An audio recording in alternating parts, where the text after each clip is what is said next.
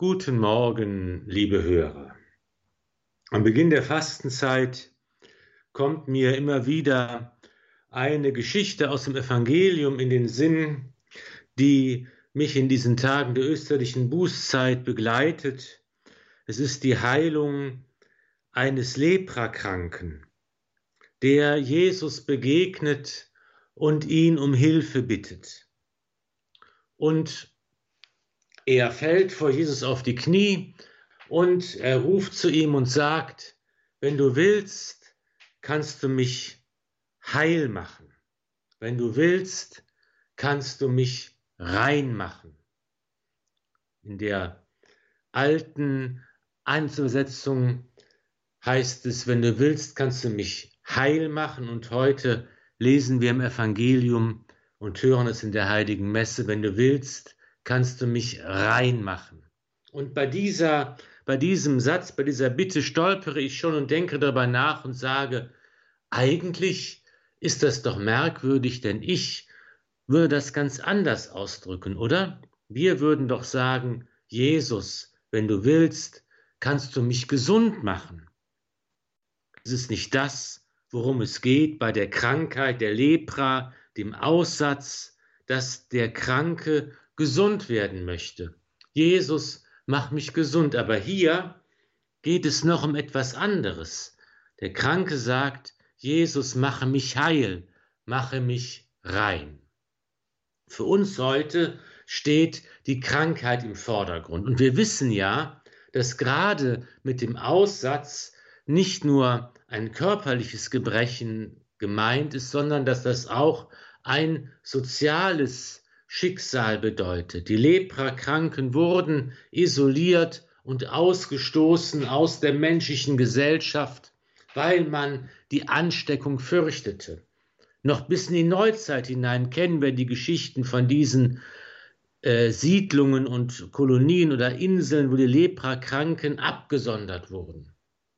Und das ist also eine Krankheit, die verschiedene schlimme Folgen hat. Aber es gibt noch eine Dimension, die uns heute ganz fremd ist, die wir gar nicht erkennen können und die auch dahinter steckt. Mach mich rein. Die Krankheit macht den Menschen eben auch unrein. So ist die Vorstellung damals. Und das ist uns heute ganz fremd.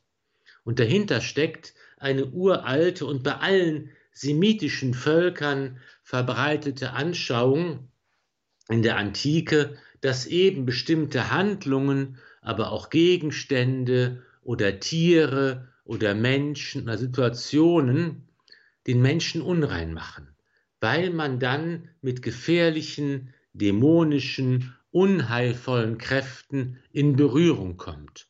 Und dieses unheilvolle, unreine ist dann ansteckend. So wurde man zum Beispiel unrein, wenn man einen Toten berührte, einen Leichnam oder wenn man das Haus eines Heiden betrat. Der Hohe Rat der Juden betritt nicht das Haus des Pilatus bei dem Prozess, äh, bei, bei dem Prozess Jesu, weil sie sich sorgen, wir werden unrein und können nicht das Passjafest feiern. Oder eben auch die Krankheit wie die Lepra zogen die Unreinheit für den Menschen nach sich. Auch die zahlreichen Speisevorschriften, die wir kennen, dienen dazu, die Reinheit des Menschen zu bewahren. Und dabei bedeutet Reinheit jetzt nicht äh, Schmutz oder die Abwesenheit von Schmutz im Sinne der Hygiene. Und es bedeutet auch nicht eine moralische Reinheit im Sinne von gut oder böse, sondern dieses Wort der Reinheit bezieht sich auf den Gottesdienst, auf den Kult. Nur derjenige, der nicht unrein war, konnte sich Gott nähern, konnte den Gottesdienst feiern und in der Gemeinschaft mit Gott leben. Es ist also eine rituelle Reinheit, die hier gemeint ist. Und wer diese rituelle Reinheit verloren hatte, der musste sich eben bestimmten Vorschriften unterziehen, Reinigungsriten, zum Beispiel waren das Waschungen oder Gebete oder Fastentage, bevor er wieder Gottesdienstgemeinschaft haben konnte, bevor er wieder zum Beispiel den Tempel betreten durfte und am Gottesdienst teilhaben konnte. Wenn der Kranke also zu Jesus sagt, mach mich rein, wenn du willst, kannst du mich reinmachen, dann ist das eben nicht nur die Bitte um Gesundheit und die Bitte darum, die mit der Krankheit verbundene gesellschaftliche Isolation aufzuheben, sondern es ist auch die Bitte darum, den Menschen wieder in die Lage zu versetzen, ganz und gar in der Gemeinschaft der Gläubigen am Gottesdienst teilzuhaben und Gott nahe kommen zu können. Und das ist das Geschenk, das Jesus macht. Jesus ist derjenige, der sagen kann, ich will es, werde rein.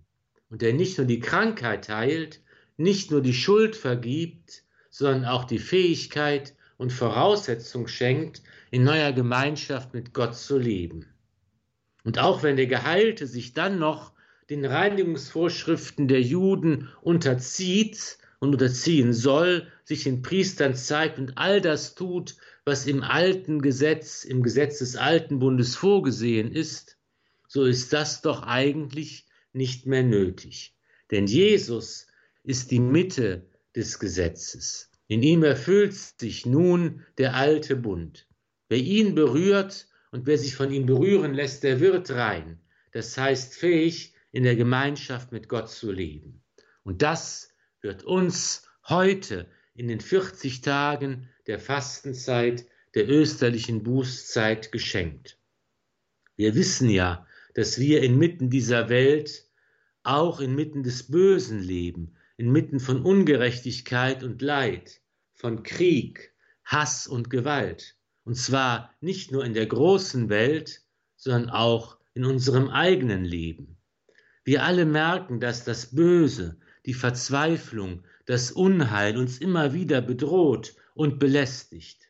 Doch braucht das keinen Grund für uns zur Angst zu sein, denn die Gnade und die Liebe Gottes umgeben uns wie ein Schutzwall, und der Heilige Geist wohnt im Tempel unseres Leibes, unserer Seele, seitdem wir in der Taufe mit Jesus verbunden wurden, dem Auferstandenen, der in uns lebt und der uns immer mehr nach seinem Bild in Liebe und Barmherzigkeit gestaltet.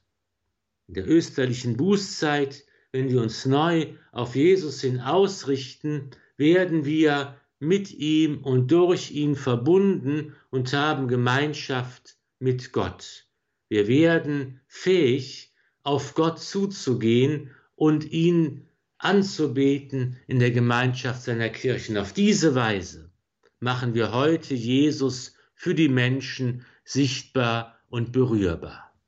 Und das ist doch die schönste Frucht unserer österlichen Bußzeit, unseres Fastens, dass die ganze Welt angesteckt wird von seiner Liebe und Freude, von seinem Heil und seiner Erlösung und von seinem neuen Leben, das den Tod besiegt.